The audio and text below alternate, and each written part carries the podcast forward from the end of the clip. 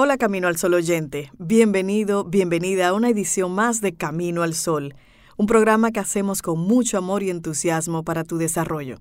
Recuerda, estamos abiertos a preguntas, sugerencias y otros comentarios. Escríbenos a través de hola arroba. Atento, atenta, porque tenemos temas interesantes. Iniciamos Camino al Sol. Rey, Cintia, Sobeida todo está listo para Camino al Sol. Bienvenidos.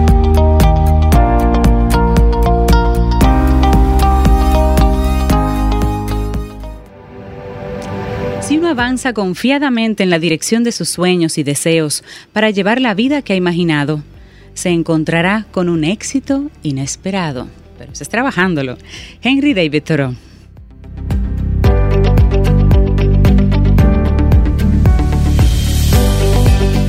Y la reflexión que es el momento que nos toca.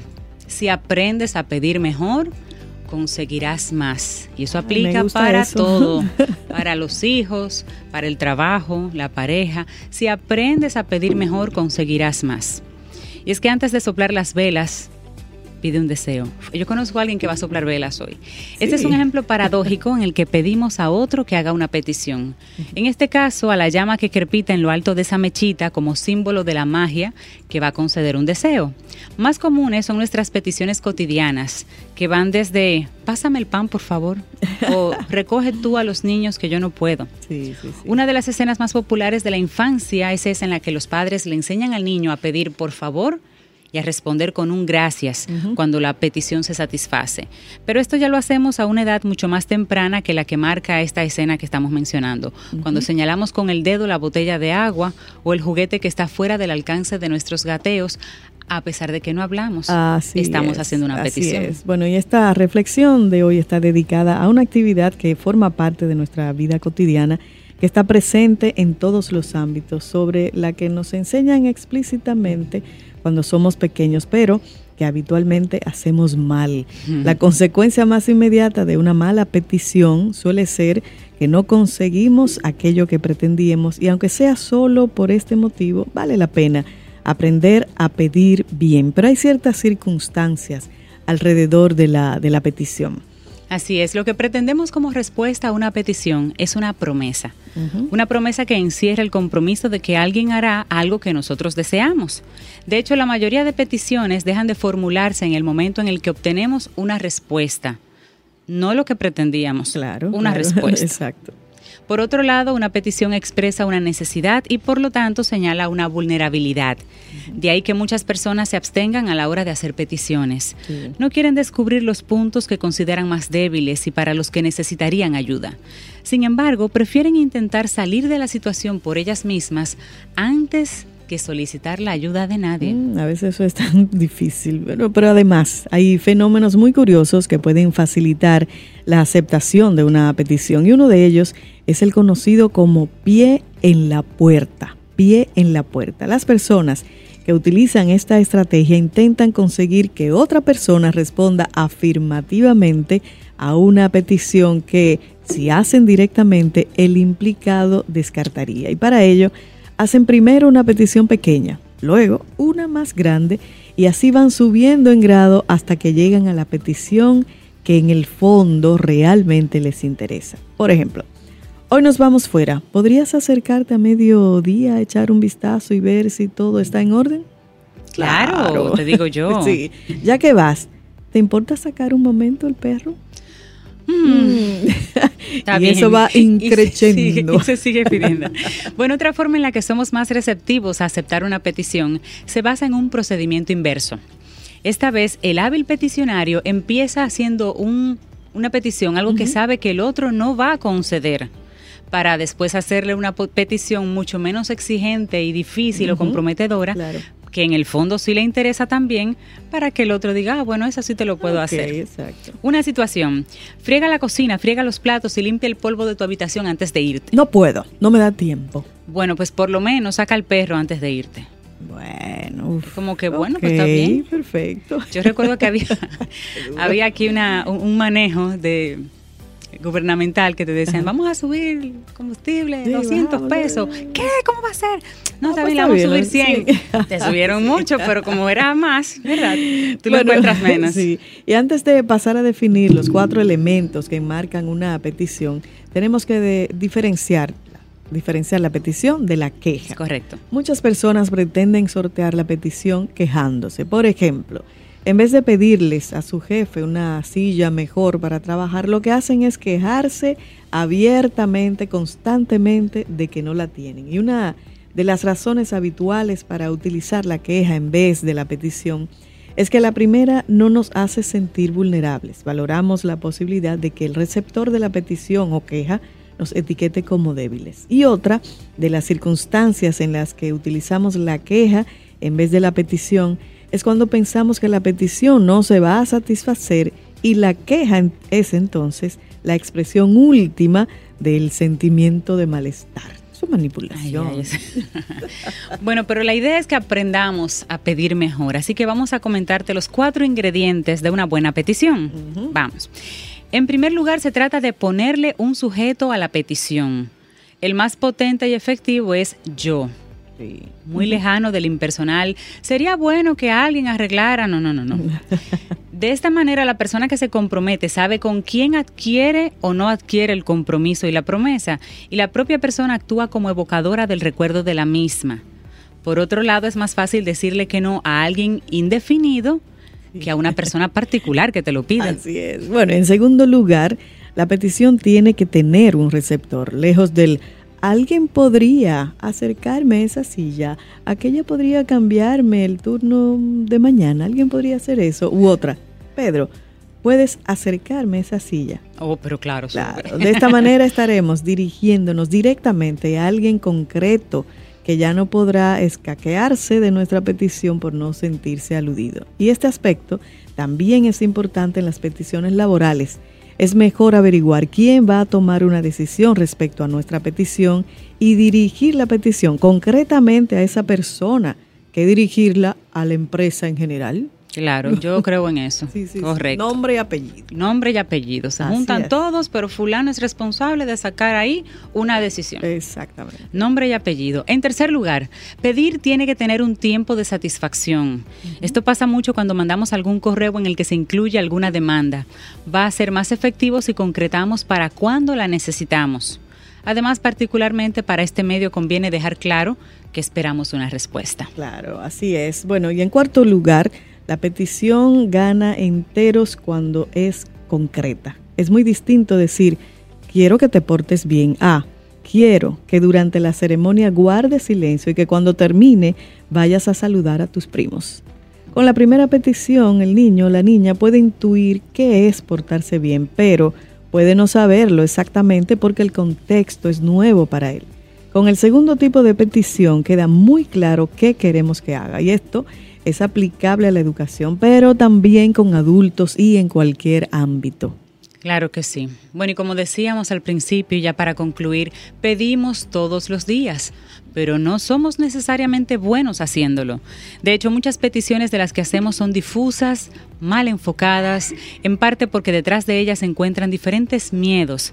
Miedo al rechazo, miedo a estar pidiendo demasiado, miedo a molestar a esa persona, miedo a después de ver un favor, es muy común, y en parte porque más allá del por favor y el gracias, nadie nos ha enseñado a hacerlo correctamente. Así que esperamos que esto que hemos compartido en el día de hoy, esa forma de pedir, correctamente las cosas te ayude a conseguir más y más rápido. Sí, sobre todo eso, esa reflexión para las personas que creen que los demás adivinamos, somos, tenemos una bolita de cristal. Pida concretamente, con nombre, apellido, nombre, lo que usted quiera realmente que el otro haga. claro, claro, no deje eso a la adivinación. Bola de cristal, así es, así es. Sí, sí. 849-785-1110. Ese es nuestro número de WhatsApp. Escríbenos. Camino al Sol. Un gran futuro es consecuencia de un gran esfuerzo. Asimismo como la miseria es la consecuencia de una vida conformista. Y esta es una frase de Cristian Flores.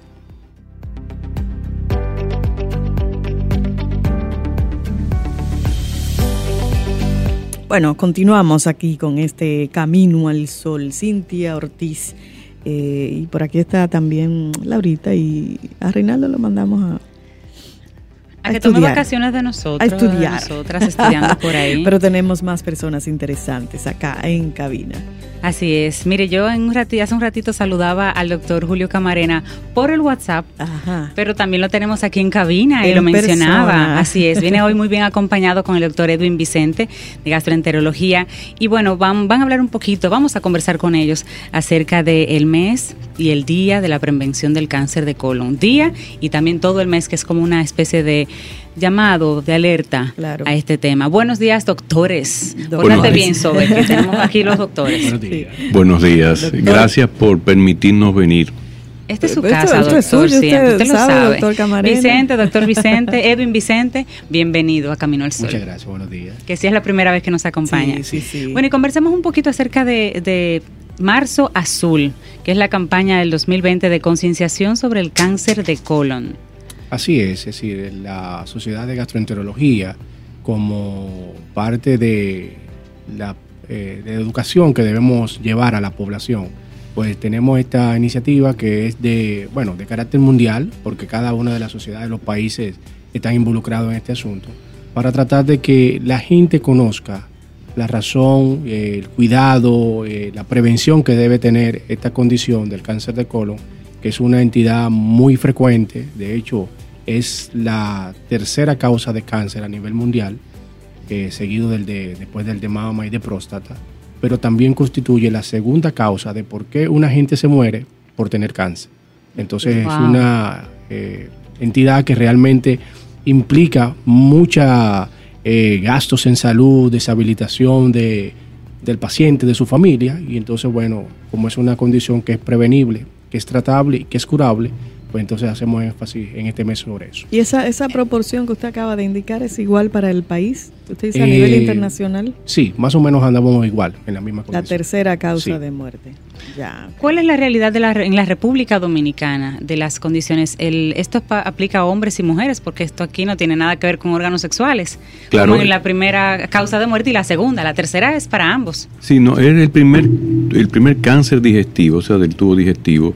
Y aunque no tenemos eh, eh, recientes estadísticas eh, bien fidedignas de, de, la proporción, pero es muy importante. Y eso uno lo, lo ve en la consulta, cuando, por ejemplo, en el mes de febrero, en una consulta, eh, tú encuentras tres cánceres eh, durante el, mes de febrero. O sea, eh, Hacen consultas de seguimiento normal, doctor. Gente no, que va en, endoscopía, pacientes que vienen con signos y síntomas y personas ya no dentro de, lo que se hablaba de 45, 50, 60 años, sino estamos hablando de personas de, de menos de 40 años que manifiestan eh, signos como es sangrado en las heces, como es eh, sensación de masa o de dificultad para evacuar y resulta que tienen una neoplasia. Entonces, precisamente ahí es que vamos, porque existen lo que se llaman grupos de riesgo.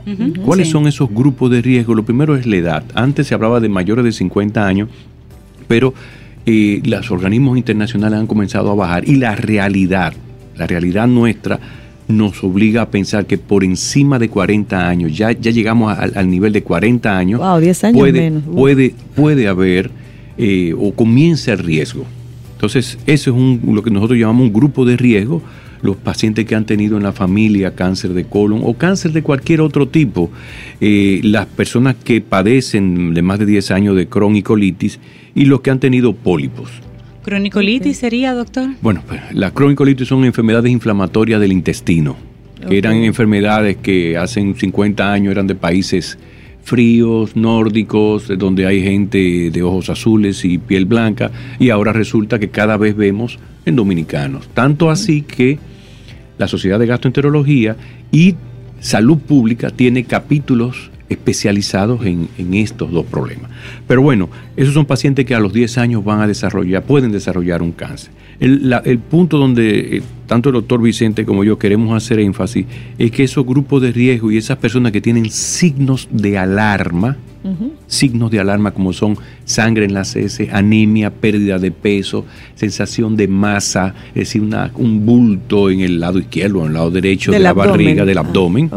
Y tercero, eh, que han tenido estos familiares con problemas, pues deben hacerse estudios porque existe una relación muy importante entre los pólipos, que son lesiones todavía benignas, y el cáncer.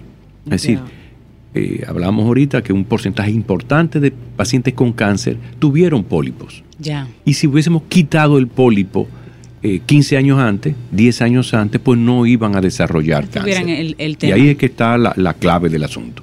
Doctor Edwin Vicente, ¿cuál sería la condición que se da normalmente para que un cáncer, como usted decía, que es tan tratable, que es, que es tan curable, llegue a, mortalidad? ¿Es un descuido? ¿No, ¿No llevamos esas señales? ¿No las tomamos en cuenta? ¿Qué entonces sucede?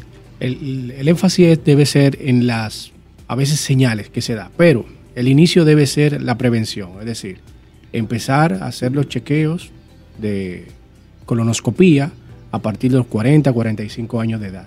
Ese sería el punto inicial. Entonces, porque cuando tú tienes un pólipo, como hablaba el doctor Camarena, hasta el 75% de los cánceres se derivan de un pólipo. Entonces, tú tienes, si el pólipo no crece... El pólipo no se siente, no duele, no, no, nada. No se siente nada, porque tiene una dimensión muy pequeña, pero cuando eso va aumentando de tamaño, sí puede ocluir, eh, cerrar el, colon, y entonces, bueno, ahí ya tú tienes una sintomatología. Eh, pero hay pacientes que esas señales pequeñitas, pues no, no, la, no la siguen, y entonces, bueno, hay pacientes que tienen también lo que se llama alteración del patrón evacuatorio ¿Qué es eso? Bueno, que un paciente que evacuaba normal, de buena primera, ahora dura 3, 4 días para ir al baño, o ah, tan pronto come, tiene que ir al baño, entonces, o va muy, muy frecuente o muy líquido, entonces, bueno, normalmente no era así, ahora ha cambiado. Claro, hay otras condiciones que no son de ese tipo, que, pero el tema es chequear eh, y evaluar eso. Y si está en ese grupo de edad, entonces empezar a hacerse sus estudios correspondientes. Entonces, el asunto es a veces desconocimiento, eh, pero también eh, hay un porcentaje de pacientes que se descuidan porque obvian o no escuchan los consejos, las recomendaciones. Entonces viene el problema, 50, eh, 60 años, y entonces, bueno, ya el paciente está en una... En otra etapa. En otra etapa de su vida, con más años, y entonces, bueno, la situación está más complicada y el tratamiento y el manejo de eso, pues entonces hace que a veces sea difícil. ¿Quiénes están padeciendo más de esta condición? ¿Qué género? ¿Hombres o mujeres? Ambos géneros. Ambos. Ambos, géneros. Mm. Sí, sí, sí. Yo puedo decirte que esta semana, que hoy es jueves, hoy es jueves. hemos hecho tres días de, procedimientos. Hemos encontrado en ambos géneros pólipos y fueron extirpados. Y esas pacientes, que es algo que decía el doctor Vicente ahora, uno de ellos tenía un año evacuando con sangre. Oh, un año evacuando con sangre y entonces atribuyó este sangrado a hemorroides, molestia, eso fue que comía algo. Y eh, oh. es lastimoso que era un hombre de 37 años con hijos ah, pequeños. Entonces, bueno, llegamos a tiempo, quizás, ya se fue al cirujano, eh, se envió, se están haciendo las pruebas, todavía estamos esperando el resultado de la biopsia, pero muy probablemente por la magnitud del tamaño sea un cáncer. Porque el, ¿qué, es un cáncer de colon? El cáncer de colon es una proliferación, es una masa, es una de forma de coliflor muchas veces, que está en el medio del intestino, crece hacia el, hacia el interior del intestino y entonces cuando es pequeño no da síntomas. Y cuando es grande, bueno, como dijo el doctor, ocluye, es decir, impide que pasen las heces y cuando las heces pasan, pues lo, lo molestan, vamos a decir de esta manera, lo, lo, lastiman, y entonces aparece la sangre. entonces, ¿qué implica esto? Que debemos hacer dos cosas. Lo que es en un examen de, materia fecal verificar lo que se llama sangre oculta, que es una prueba tonta, se llama guayaco, que la hacen en el laboratorio. Por y si está positiva, entonces, comenzar a investigar. ¿De dónde? Y por supuesto, si ya el paciente dice que ha, visto sangre en la caca, pues entonces establecer y, o pertenece a un grupo de riesgo o hay algún otro dato, pues hacerle una colonoscopía, que es el, estudio eh, específico para encontrar y eliminar el pólipo o sea, hacer un diagnóstico y un tratamiento del pólipo. Y bueno, en el caso ya de un cáncer ya es más complicadito porque tomamos solamente biopsia y, esperamos los resultados de la, de la biopsia. ¿Y, qué podemos hacer, doctor Vicente, a modo de prevención? Bueno, mire, el estudio colonoscópico es parte fundamental. Y hay un punto que quisiera aclarar ahí en ese sentido, porque mucha gente le tiene miedo a ese estudio. Una colonoscopía. Suena como eh, grande, feo. Sí, eh, anestesia, entonces eso le agrega, ¿verdad? Un poquito más de incertidumbre a, lo que va a suceder. Entonces, bueno, realmente la tecnología ha avanzado bastante. Eh, ahora tenemos equipos que son mejores, más flexibles, que son más pequeños, procedimientos que se hacen más eh, adecuados. Eh, tenemos instalaciones de tecnología que nos permiten detectar lesiones que antes a simple vista no podíamos ver.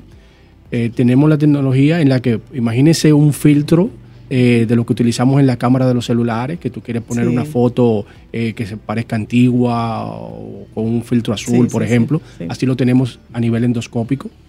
Y entonces esas lesiones que pudieran pasar desapercibidas las podemos ver más fácilmente.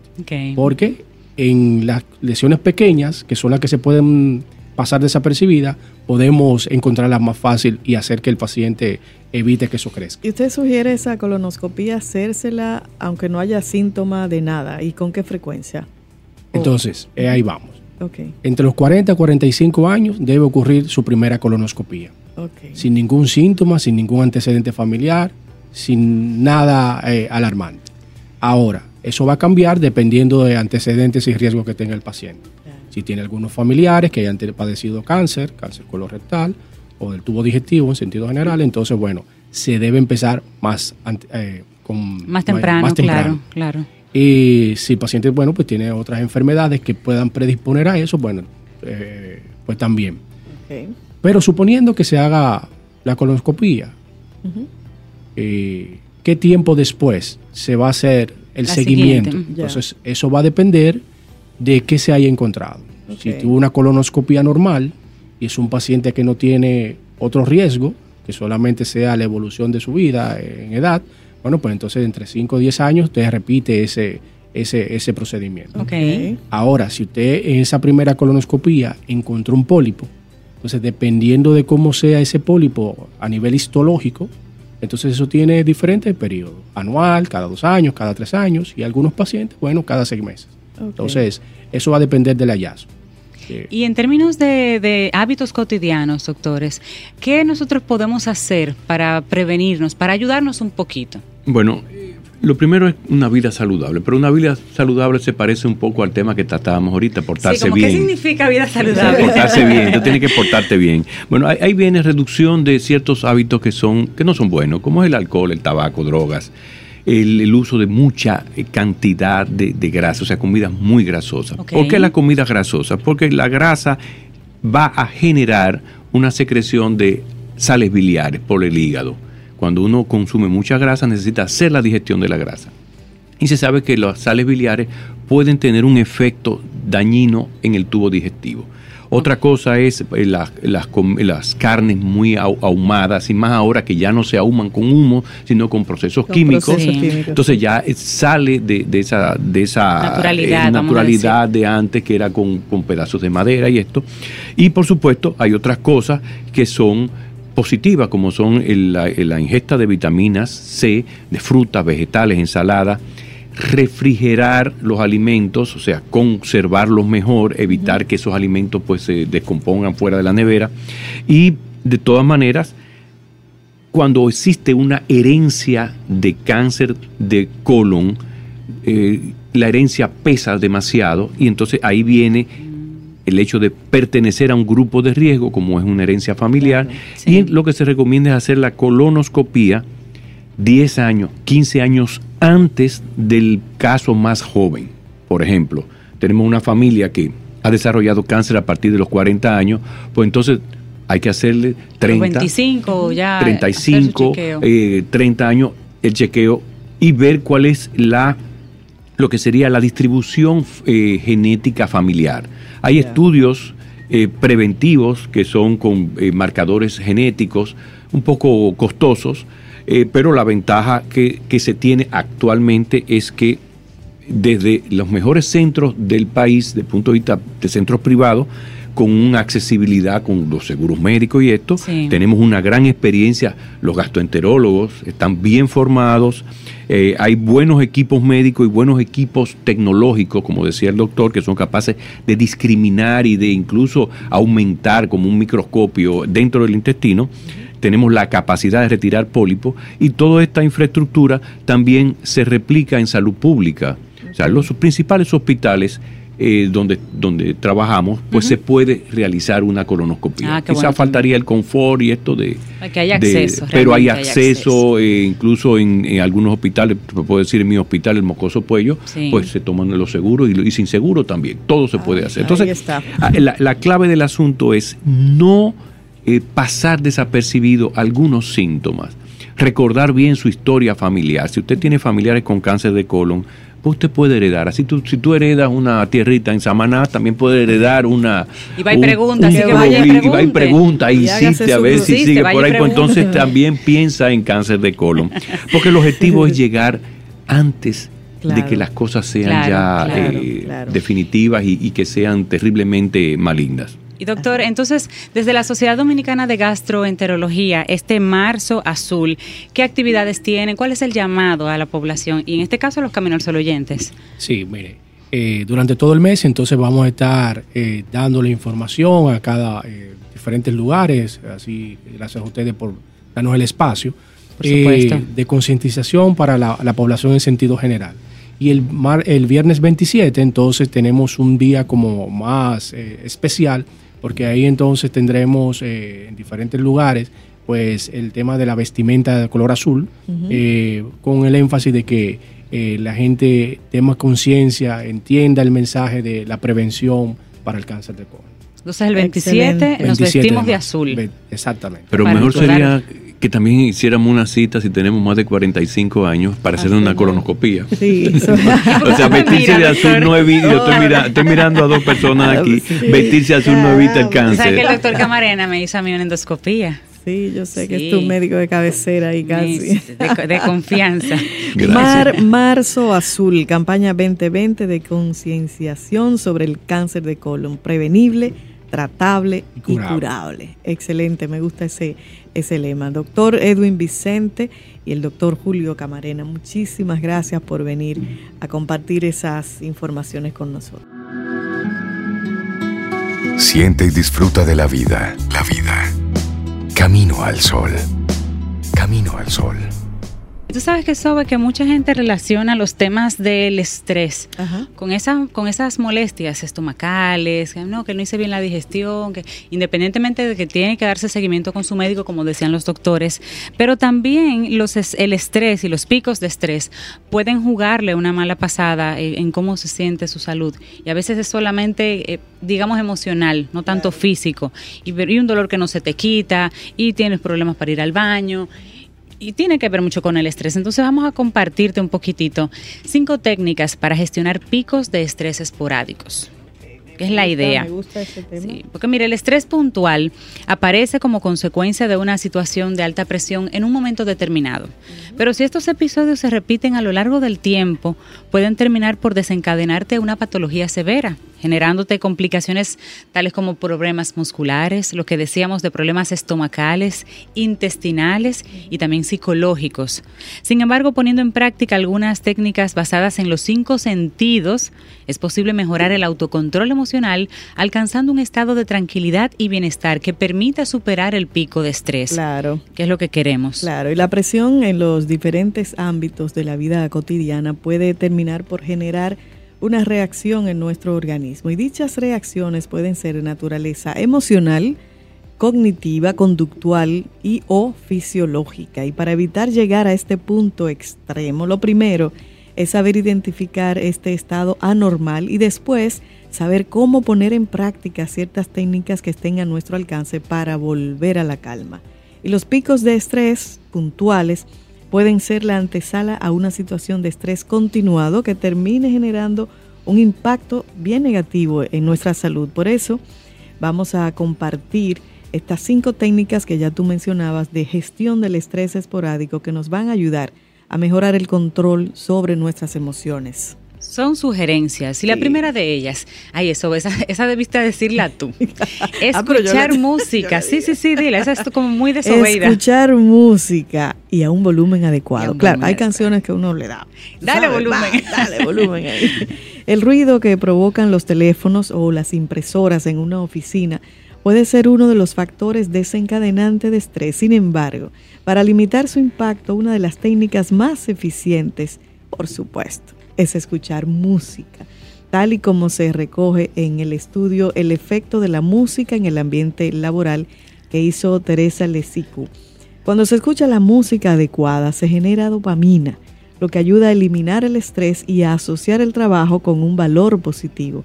Tanto es así que 7 de cada 10 personas logran una mayor concentración y mejoran su estado de ánimo, escuchando música a un volumen adecuado. Y yo me imagino que depende también de la música que tú quieras, porque tú no siempre tienes el mismo estado de ánimo. Sí. Yo, por ejemplo, a veces trabajo con dos extremos.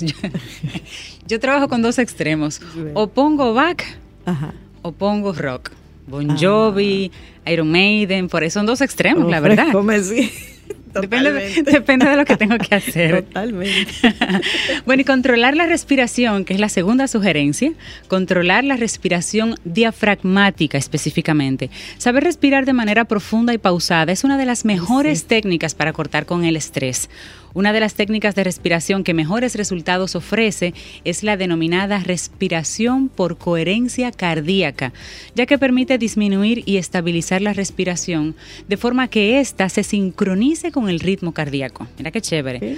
Para realizar esta técnica es necesario estar sentados, con los pies en el suelo sin cruzar manos ni piernas y realizar seis inspiraciones y expiraciones por minuto durante ah, cinco minutos. Eso es fácil. Eso está fácil y se puede hacer. Y vas haciendo ahí el. Sí. Y oye, la próxima sugerencia, qué interesante. Aprender técnicas de relajación ocular.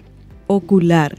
Fijar la vista durante mucho tiempo en un punto fijo hace que se fuercen los músculos de los ojos, provocando sequedad, visión borrosa o espasmos oculares y, en última instancia, puede llegar a causar estrés visual. Para prevenir esto, podemos poner en práctica una técnica de relajación visual que consiste en mirar a un punto fijo fuera de la pantalla del computador o de algún lugar donde incida directamente la luz y mantener la vista 30 segundos, parpadear y volver a fijar la vista unos 30 segundos hacia el mismo punto. Es sencilla esa mm. técnica también. Es sencilla y se parece un poco a la siguiente técnica, destensar el cuerpo gracias al entrenamiento autógeno. Los músculos de la mandíbula, uno aprieta la mandíbula cuando está estresado y hace unos ruidos ahí. Y algunas personas la, aprietan durmiendo, tanto, tanto que necesitan utilizar como unos llaman bruxismo a eso, eh, sí.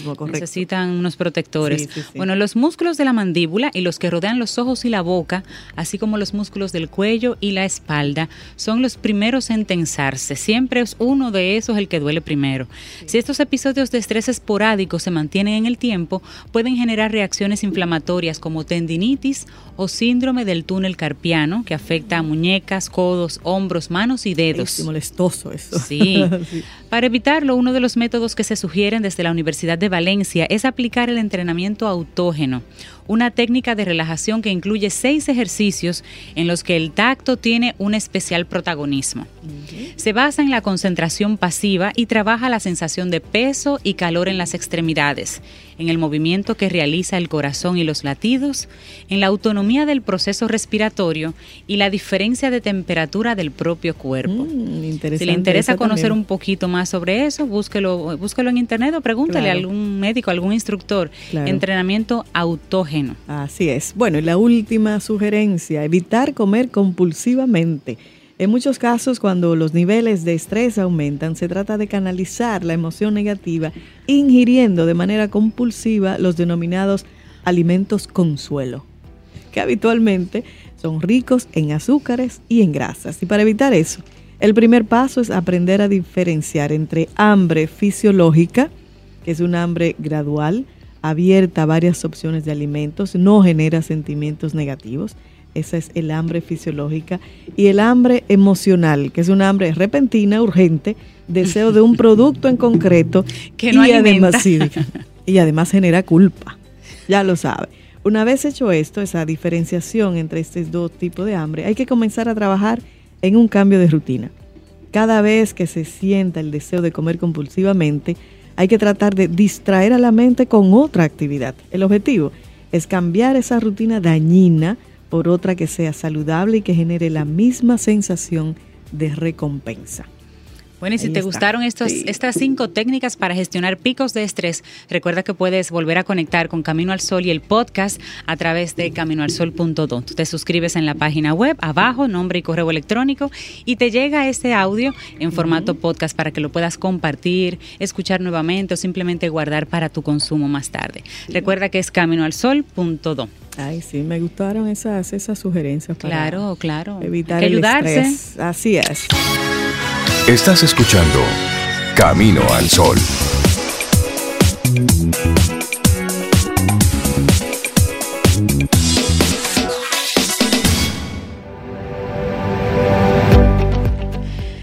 No es lo que tú tienes, sino cómo usas lo que tienes lo que marca la diferencia. Una frase de Zig Ziglar.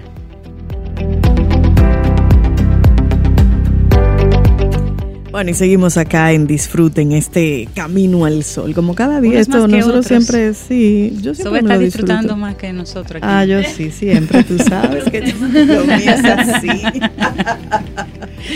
bueno, y como siempre, gente interesantísima, una de esas colaboradoras que tiene con nosotros los ocho años. Sí, es colaboradora fundadora. Más, más de Rosario Arostegui, bienvenida a este que es tu camino. Muchas gracias, muy buenos días. Cintia Sobeida, Laura que anda por ahí. ¿Y Reinaldo? El espíritu, oyente. Ah, bien, qué bueno, bueno, que le lleguen los saludos. Pues eh, yo muy contenta de estar por aquí hoy.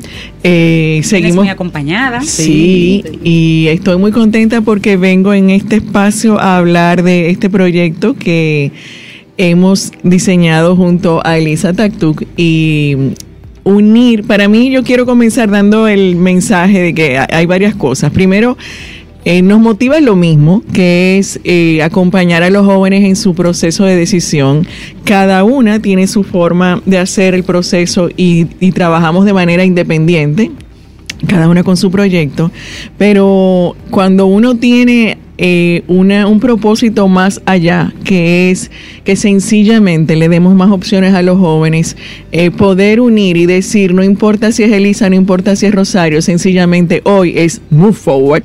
y hoy, entonces, eh, unirnos en un propósito para crear ese espacio. Y bueno, move forward es un evento que nace de unir nosotras las ideas y cómo nosotros podemos crear un espacio en que los jóvenes encuentren eh, otras personas que no seamos necesariamente nosotros, que le hablen de sus experiencias, como nosotros hemos dicho, de sus aciertos, desaciertos y de la sabiduría que da la experiencia, es lo que nos llevó al Move Forward. Y bueno, yo hoy... A unir fuerzas ahí con, con Elisa. Sí, eh, es lo que me llevó a que hoy me acompañe Elisa y que aprovechemos para hablar de qué se trata y por qué nosotros entendemos que es tan importante un evento como este como parte del proceso de de orientación y acompañamiento a los jóvenes en su proceso de decisión. Que quiero antes de pasar a, que Elisa cuente un poquito más de lo que ella hace y cómo nos hemos unido, que el evento lo hemos diseñado no solo para el que está en el último año que ya tiene una presión de que si no lo decidió en el, en el ¿cómo se dice? En el early... Eh, a temprano, temprana eh, inscripción, ya lo tiene que estar haciendo y bajo presión tomar una decisión de vida. Entonces, por eso queremos ampliar y que sepan que son bienvenidos los jóvenes desde los 14 años. Pero bueno, yo quisiera hoy, porque le invité a Elisa para que hable desde lo que estamos haciendo, en qué consiste y su participación, porque aquí en este espacio me conocen un poquito más a mí. Pero yo quiero presentar a Elisa con esa introducción. De verdad, lo que más me llena de satisfacción y me emociona, no solamente el propósito, sino poderme acompañar de alguien como Elisa. Ay, ah, bienvenida. bienvenida gracias.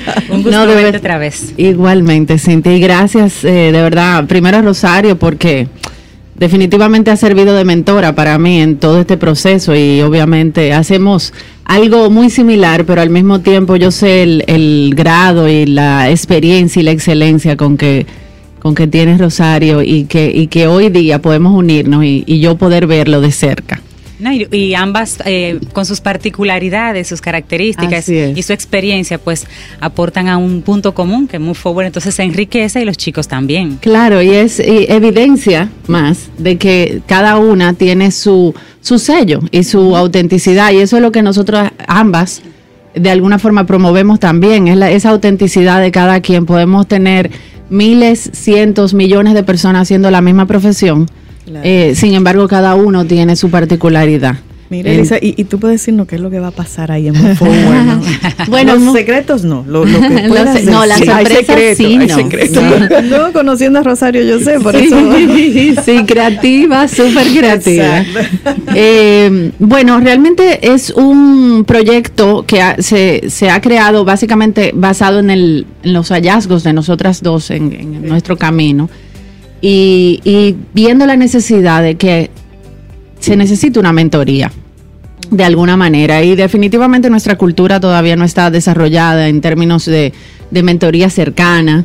Eh, mentoría siendo una persona, un mentor, una persona con mucha experiencia eh, que trata de transmitir toda esa experiencia dentro de un sector a una persona que esté interesada en esa profesión.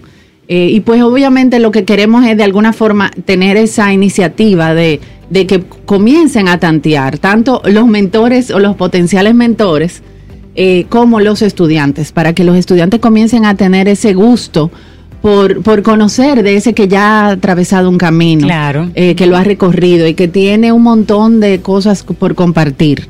Eh, y que sirven de inspiración, y obviamente. que me pueden evitar a mí. Eh, y evitar, y, obviamente que, que, lo haya procesado y aprendido, o sea, de alguna manera. Entonces, que lo transmita y viendo eso, porque obviamente los, los tropiezos tienen su razón de ser también. Eh, claro, eso no es casual, eso es para que uno aprenda. ¿no? con la buena, te mando ese trayón para que aprenda. Muchas veces esos son los que nos quedan más. grabados en la memoria. No vivimos para hacer todos los tropiezos del mundo. Hay algunos que tenemos que evitarlos, pero tenemos que hacer algunos nosotros para aprender a manejar es eso que yo creo que de eso se trata la vida. O sea, la vida es un constante aprendizaje. Si ya tuviéramos toda la información, yo creo que no tendríamos la oportunidad de estar aquí. Y eso implica una actitud de vida y por eso nosotros tenemos, eh, o sea, el diseño del evento busca que nosotros guiemos, pero que también en voz de otros lleguen mensajes como este. O sea, atrévete en este momento de tu vida, pues es más importante que confíes en lo que tú sientes que pensar que tienes la respuesta perfecta, porque respuesta perfecta no hay. Y no hay respuesta correcta tampoco. La mejor respuesta es la tuya, no necesariamente eso va a ser correcto o incorrecto para ti. Es la tuya. Es la tuya y eso es lo que importa. Entonces nosotros, eh, bueno, eh, aquí muchas veces he compartido las pautas que entiendo eh, que deben de ayudar y nos hemos unido y yo creo que eso es lo que se va enriqueciendo, es que lo que decía Elisa, cada una tiene su manera de hacerlo, pero sí estamos juntas porque tenemos unos principios en común. Y es el cómo vemos este proceso y cómo nosotros entendemos que lo más importante es que el joven se conozca y que busque seguridad, se empodere para asumir los retos de la vida. Entonces nosotros hemos diseñado este evento considerando dos grandes aspectos, digámoslo así. Eh, uno, conocerte a ti, y conocerte a ti va a ir de la mano en ese día de Elisa, porque el, evento incluye que el joven cuando se inscriba tenga acceso a un test que va a permitirle conocer mejor de sus competencias, habilidades, fortalezas, motivadores, y Elisa le va a acompañar en cómo usar esa información para conocerse mejor. Y por otro lado, eh, ese proceso de decisión es conocerme a mí y qué es lo que esas ofertas que están ahí requieren como talento y me permiten para yo hacer realidad lo que yo me haya planteado como mi sueño de vida. Eh, entonces ahí está un poquito mi participación eh, orientada a inspirarte a diseñar ese sueño de vida, porque muchas veces en esta etapa no la tienes clara pero lo que quisiéramos es, como Elisa ha dicho en otras ocasiones, como irte dando las piezas para que armen rompecabezas. Entonces, exponerte a veces no tomamos, no nos sentimos seguros por la decisión porque no sabemos si hay algo más que no conocemos. Siempre va a haber algo que se puede quedar por ahí, pero lo que queremos es que en ese día, es un día completo, eh, un banquete de profesionales eh, exitosos con sus experiencias, como hemos comentado, pero lo hemos ido unido, eh, eh ¿cómo se dice? Eh, en bloques, eh, exacto. De manera que vamos a tener un bloque para hablar de negocios, profesiones relacionadas a negocio, cómo se toman decisiones. Ah, buenísimo. Eh, entonces ahí vamos a hablar de administración, de mercadeo, áreas relacionadas. sí, luego otro bloque que vamos a estar con arte y comunicación y vamos a tener artistas, artistas de voz, de artistas de eh, dibujo, de arte, de comunicación. plásticas sí.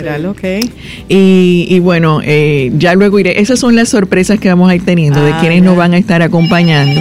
Buenísimo.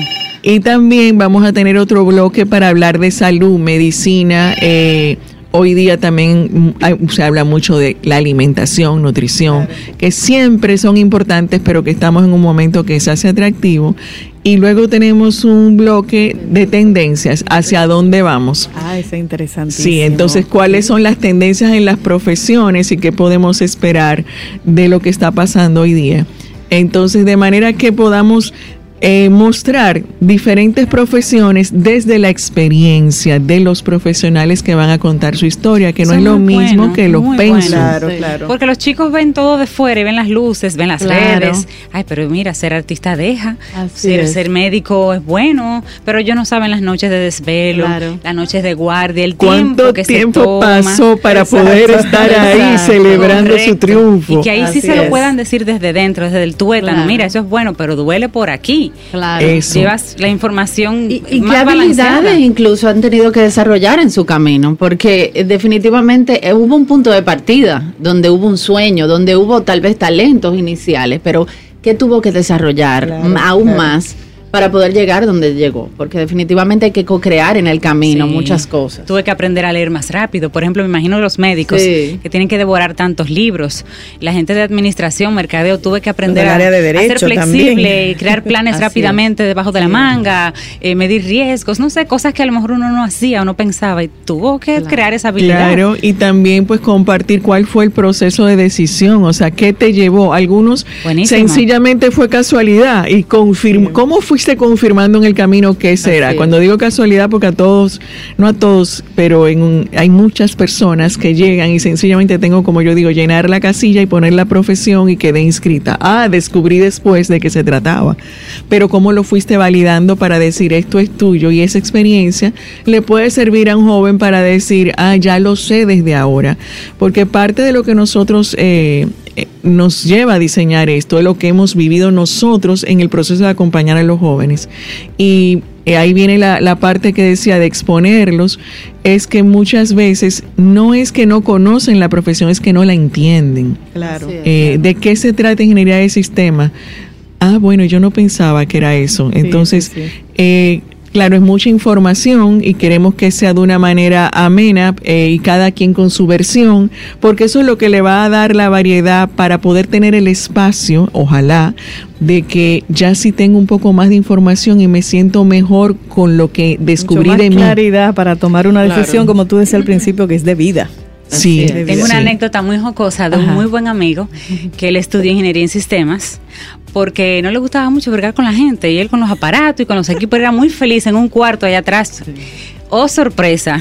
Resulta que en la empresa donde trabajo, una empresa grande, cada personal, cada persona que trabaja allá es un usuario, es un cliente de él, es la persona que más tiene que ver gente. Así es. Su trabajo con él es el día, día trabajando con sus usuarios. Y ahí cuando descubrió eso y, se dio y es realmente es muy bueno, pero la motivación inicial, le jugó en contra.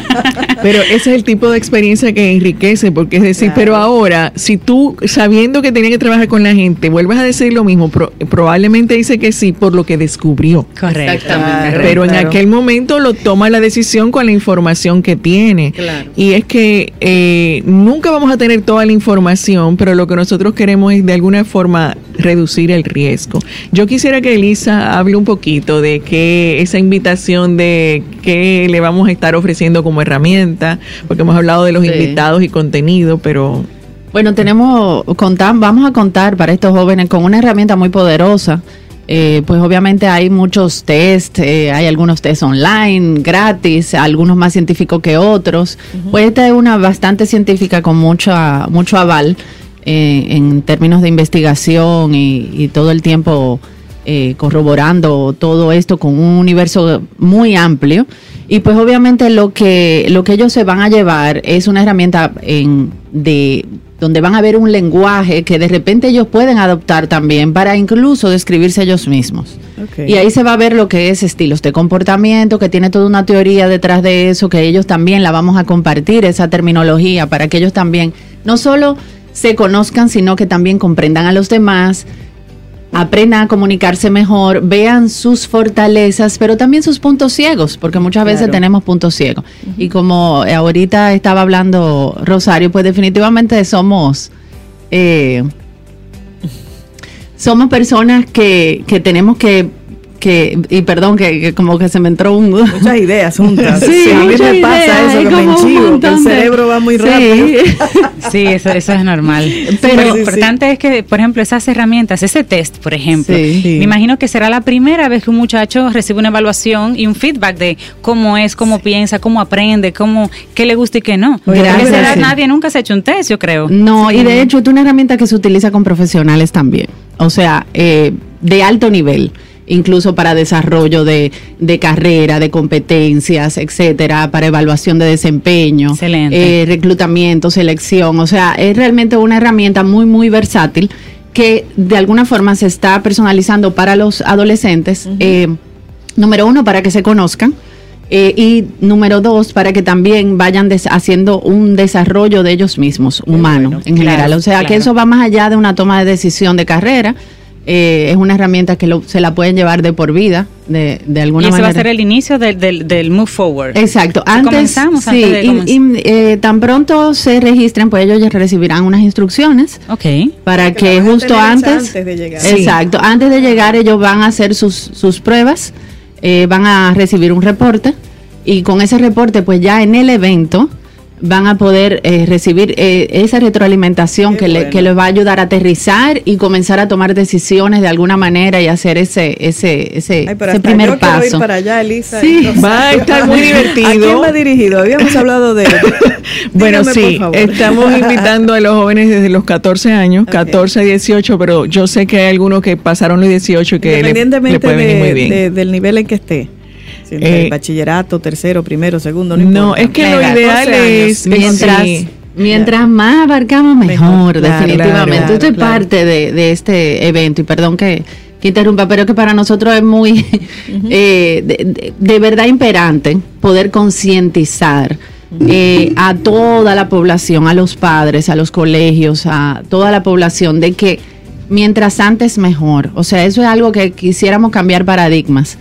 Mientras antes mejor, porque es un momento de exploración. La adolescencia de por sí es un periodo de exploración, de poda incluso. Y entonces queremos que ellos tengan esa oportunidad. Entonces, a partir de los 14 años, ¿cuándo, cómo conectamos con ustedes para los muchachos? Eh, y demás. Nosotros tenemos ya eh, una cuenta en Instagram, Move Forward, eh, RD. que van encontrando la información. También pueden entrar a la página web que tiene las informaciones generales. Y sería buenísimo que nos sigan en Instagram porque vamos a ir anunciando algunas de esos invitados poco a poco para que sepan quiénes nos van a estar acompañando. Excelente. Pero desde ya les invitamos a que conecten por esas vías para inscribirse. Eh, como ya decía Elisa, la invitación es a que se inscriban con tiempo para que reciban su reporte, eh, de manera que cuando vayan al evento ya vienen con el reporte y lo que nosotros le vamos a acompañar a qué hago con esta información dentro de ese proceso. ¿Cómo la interpreto y qué hago con Y bueno, eh, es que parte de, y, la historia, el evento comienza con nuestra propia historia. Estamos aquí nosotras, venimos de mundos distintos Totalmente. Pero eh, yo de industrial, Elisa de mercadeo. Entonces cada una ha hecho su propia ruta y hoy estamos unidas por un propósito. Entonces, ¿qué quiere decir? Eh, lo más importante es a dónde quieres llegar y qué es lo que tú tienes como tus habilidades, qué es lo que va a pautar la diferencia. Entonces, el proceso de toma de decisión, move forward. Move forward. Entonces, las redes, esa cajita. Move forward RD. Move forward RD, eh, moveforward.do. Esa es la, la, página web y pues también moveforwardrd.gmail.com, cualquier email que nos quieran Excelente, enviar. Me Chicos, move forward. Sí, move forward, sí, por favor, y temprano. Hacia el futuro. O sea que si se diera eso como, como ellas quieren, que sea parte casi de la, una currícula, tú puedes lograr que a temprana edad tú sepas de tu población estudiantil cuáles serán los futuros ingenieros y le das herramientas especiales. Exactamente. Cuáles serán los futuros artistas y a ellos les das una inmersión especial y tú los vas clasificando para que sean más del promedio. ¿Por qué? Porque lo estás dando más. Es que ese proceso, por, eh, por eso es que cambiar un poquito el paradigma, no es la orientación para que te inscribas, a dónde te vas a inscribir, eh, qué profesión, es un proceso de acompañamiento que debe venir antes para ayudarte a explorarte a ti y qué es lo que te puede ofrecer una ¿Qué quiero hacer en mi tiempo de vida? Que sí, me dé satisfacción. Y, de, forma orgánica y precisa de alguna manera. Claro, claro. Excelente. Me encanta esa propuesta. Bueno, y viene de una muy buena junta. Gracias. Hay juntas que son buenas. Elisa Tactut y Rosario Arostegui. Que les vaya súper, súper. Gracias. y yo nos vamos, porque la verdad es que estamos muy viejos para eso, Sobe. Tú y yo nos calificamos. Bueno, nunca es tarde. Nunca es tarde. Pero ustedes están en el, en el camino al sol, o sea, que ya, está encaminada. Ahí mismo, ahí mismo. Y hemos ido descubriendo con la vida lo que nos da Sí, sí, así, es, así es. ¿Quieres ser parte de la comunidad Camino al Sol por WhatsApp? 849-785-1110. Camino al Sol. Aquellos que dicen que algo no puede hacerse, solo suelen ser interrumpidos por otros que ya lo están haciendo. Joel Baker. Sí, estamos en prácticamente todas las plataformas de podcast, Spotify, en iTunes, en whatever. Ahí usted nos busca. Buscándole la vuelta para que para ti sea sencillo encontrarnos y sobre todo referirnos. Si hay un tema que entiendes que le hace falta escuchar a un amigo, a un familiar, pues pásaselo. Que de repente luego se vuelve camino al solo oyente. Bueno, mire, yo te decía hace un ratito que cuando estoy trabajando generalmente me voy por dos líneas musicales. Escucho que no es una línea la que me la que me motiva, puede ser una, pero otro día puede ser otra. Y eso también pasa con los libros. Yo no sé si te pasa a ti, que uno tiene varios libros al mismo tiempo leyéndolo y los lee según el mood. Hoy no estoy en novela, hoy estoy en no sé qué. Y vas leyendo. Sí, yo tengo, sí, realmente. Simultáneamente, ¿verdad? De acuerdo, de acuerdo al ánimo. y bueno, y eso es lo que vamos a, a estar compartiendo en este ratito. Preguntarte a ti, Camino al Solo Oyente, en términos de lectura, ¿cómo te manejas? ¿Tú prefieres leer los libros de uno en uno? Hasta terminarlo así, muy decentemente, muy comprometida, o lees varios a la vez. Y es que mm. todos tenemos nuestras pequeñas manías cuando leemos. Hay algunas personas que solo leen en papel y no en libro electrónico. Yo prefiero el papel, por ejemplo. El libro electrónico me cansa la vista y por lo general no los termino. Si lo consigo en, electrónico, eh, físico, sí los termino. Entonces, algunas personas necesitan estar cómodas, mientras que otros pueden agarrar y leer en un autobús, en un tren. No, no, se, no se distraen con una, un conglomerado no de personas marean, porque a veces no uno leyendo en un vehículo se puede, se puede marear. ¿Eso te funciona a ti? Yo tengo que estar tranquila porque si no me mareo en un vehículo en movimiento me mareo. Bueno, como normalmente voy manejando, no. No, no ahí no, ahí no. Pero yo puedo leer en papel y puedo leer en, digital, no tengo, no tengo problema. Eh, es que tú eres Z, tú eres obeida. Me gusta es sí subrayar, rayar, resaltar los libros. Entonces, hay personas que te dicen, pero préstame ese libro que tú estás leyendo, pero yo me siento como como que estoy dando un pedacito de mí si doy porque van a ver que lo que subrayo, pero no me hace nada tampoco. Pero hay libros que yo prefiero regalarlos y quedarme yo con el tuyo, con el mío que subrayé. Pero y como tú decías ahorita, sí, tengo a veces par de libros, a veces tres libros cerca de mi cama, pero como estoy en un círculo de, de lectura, me veo obligada a leer uno, que es el que me toca en un mes pero también hago un huequito para ir avanzando con, con otros dos que tengo por ahí, pero preferiblemente concentrarse en uno, terminarlo y seguir con el otro. Y luego seguir con otro. Sí, sí. Bueno, algunos expertos hablan de que hay una pequeña ventaja en leer varios libros y es que ayuda a no abandonarlos, sobre todo si la persona no tiene eh, mucho hábito de lectura pues tener un libro que encima de todo sea medio aburrido y que lo notes cuando empezaste a leerlo y no tengas otra opción, como que es un poquito... a propósito de eso, Cintia, recuerdo cuando vino una de las eh, participaciones de María José. De María José. Letra Z. Sí. Ella dice, oigan, la vida es muy corta, usted lea el libro que le guste, el que no le gusta no lo lea y punto, no hay que leer todos los libros. Hay muchos libros, igual no lo vas a poder leer todos. hay libros que, que, uno en la escuela te lo ponían a leer. Y hay libros que todavía hoy yo no lo he leído, porque no, no, no. Porque no y pudiera ser un sacrilegio. Te ponían a leer y que María, de Jorge Isaac. Ay, sí. Yo nunca quise leer ese libro. y es un referente en la, en la literatura latinoamericana, igual que Conversación en la Catedral de Vargas Llosa. Tampoco pude, no, no quería leer ese libro. ¿Por qué? No sé, tal vez rebeldía mía en aquel momento. Voy a retomarlo a ver si los puedo leer ahora. María no, definitivamente Inténtalo a ver. A ver no, María no, María, no. María no, no, no, Uno de los que contestó a una pregunta que se estuvo eh, realizando en las redes sociales en España, sobre, en Madrid específicamente, sobre algo de Verne, eh, es que leer muchos libros a la vez y desde hace muchos años. Esto combinado con lecturas de placer y lecturas obligatorias mm. ayuda mucho a que los títulos comiencen a gustarte todos, porque entonces dejas de separar lo que es el libro académico del libro que lees por gusto y de alguna manera le pones el gusto a todos. Ahora, si no te gustan, no le pones el gusto a ninguno. Suelte eso, sí, si no le gusta. No le pones a ninguno. Bueno, hay personas como un testimonio de Rubio que suele leer una novela, algo de ensayo y algo más corto como relatos o poesía, para cuando tiene 10 o 15 minutos libres. Esa también es una opción. Algo que me permita entrar y salir sin problema. Siempre va con tres o cuatro libros por encima. Todos, todos de papel. Esta persona lee en papel, lee en físico. Pero qué bueno. Eh, yo lo que hago con los libros también, normalmente ando con un libro en el carro Ok. En el carro. Si es un libro que me gusta mucho, mucho, mucho, mucho, yo me he descubierto en un tapón leyendo el libro. Pero ando con él en el carro porque voy al salón de belleza a lavarme el pelo. Claro. Y normalmente yo no, no participo como en conversaciones. No, no, no. Yo llego con mi libro y ya. Sí, es un buen uso del tiempo, en salas de espera, en los salones, claro que sí.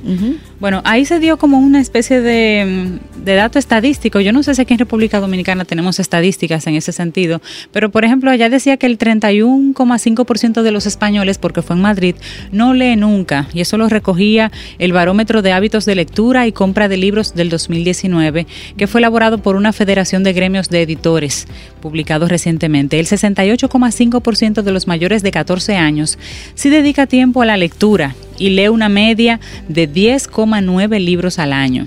Está muy bien. Casi uno al mes. 10, casi uno al mes. Casi uno al mes. Un 50% agarra un libro al menos una o dos veces por semana según el tiempo. Otra lectora había hablado de que ha tenido que combinar libros por trabajo y por placer y de esa manera pues puede ir leyendo, eh, manteniendo ese hábito de la lectura y ese amor por la lectura, aun cuando pasa a libros de trabajo, porque viene con ese saborcito del libro, del libro de placer. Hay personas que como decía ese, ese ese relato, ese testimonio que mencionaba sobre, leen cositas cortas porque no disponen de mucho tiempo y no se quieren quedar enganchados con la historia, con una ¿Y qué pasó entonces? Y, tú, y ahora mataron al protagonista. ¿Y entonces qué sigue? No, no. Historias cortas, poesías, relatos cortos que le permitan eh, entrar y salir. Y, seguir con su cotidianidad. y tu camino al solo oyente, cuéntanos si tienes varias lecturas al mismo tiempo, si te gusta leer en físico, qué estás leyendo en este momento. le gusta leer? A mí me gusta a mí me gusta ficción. Sí, a mí también, pero a mí me gusta, combinar. A veces yo tengo como unos rasgos medio obsesiva con algunas cosas. Cuando yo necesito aprender algo, sobre todo de, alguna herramienta tecnológica, yo compro libros y me los leo, varios. Ya. pero cuando es algo de literatura, de, del género que sea, eh, eso me gusta como también disfrutármelo. Y hay libros que me devuelvo y releo o párrafos o capítulos completos y voy subrayando frases, voy subrayando algunas referencias que hacen que me da curiosidad, porque además la curiosidad es parte de mí.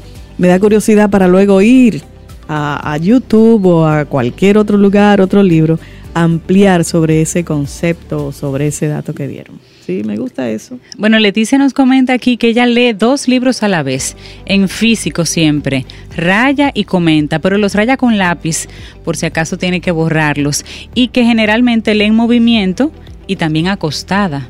Leticia, esas son dos posiciones que yo no puedo, ni en movimiento, ni acostada. Sentada cómoda, que, para que tú veas que todo el mundo encuentra. Así es. Pero al final lo importante es que esto es una cuestión de, preferencia y leer es algo que hacemos para disfrutar y lo mejor es que cada uno haga lo que mejor le funcione. Claro. leer siempre va a ser un buen hábito. Claro, claro. Contigo hoy. Contigo siempre. Camino al sol. Camino al sol.